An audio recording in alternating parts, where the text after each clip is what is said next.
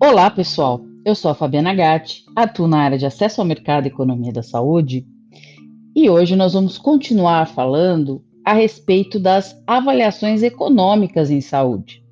No episódio anterior, nós terminamos falando da definição de avaliação econômica, que seria uma análise comparativa entre dois cursos de ação alternativos em termos de custos e consequências. Desta forma, o seu principal objetivo é identificar, medir, valorar e comparar os custos e consequências das alternativas sendo consideradas.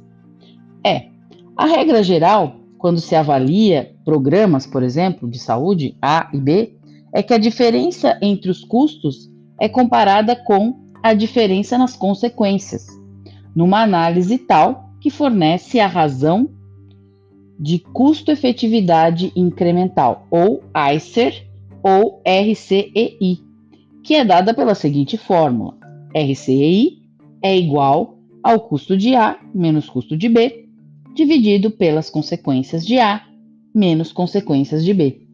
A questão crítica é decidir se vale a pena pagar o custo adicional ou incremental pelas consequências ou benefícios adicionais obtidas com essa nova tecnologia. A RCI é então comparada a um limiar de custo-efetividade para garantir uma tomada de decisão eficiente. Um outro conceito importante é o conceito de custo-oportunidade.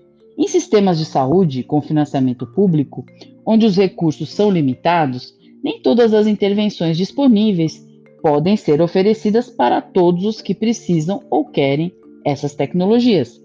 O custo de oportunidade é justamente o valor que atribuímos à melhor alternativa que renunciamos a utilizar o recurso na alternativa escolhida. A decisão de utilizar um recurso para financiar determinada tecnologia, por exemplo, um programa universal de vacinação contra rotavírus, significa a perda de oportunidade de utilizar esse mesmo recurso para financiar outra tecnologia, por exemplo, um programa universal de vacinação contra hepatite A. Muito bem. E quando nós falamos dos tipos de avaliação econômica? Bom, quando a gente fala realmente na mensuração das coisas, é possível comparar alternativas por custos ou por consequências. Então, quando nós falamos de descrição de custos ou de descrição de resultados, nós estamos trabalhando avaliações parciais. Quando nós discutimos uma análise de custo-minimização, ou uma análise de custo-efetividade, ou custo-utilidade, ou custo-benefício, nós estamos falando de avaliações completas. Por quê? Porque elas vão fazer justamente uma análise entre os custos e as consequências.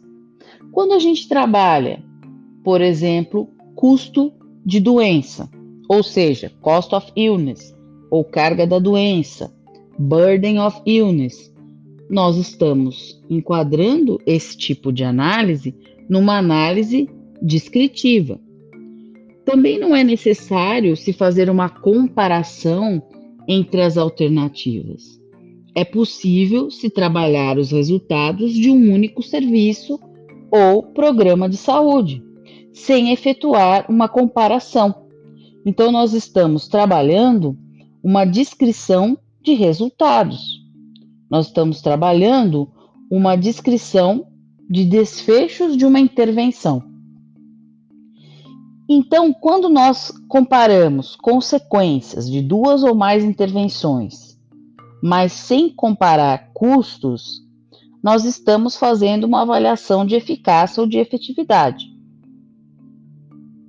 Quando os custos de duas ou mais alternativas são avaliados, sem levar as, em conta as consequências, nós estamos fazendo uma análise de custos.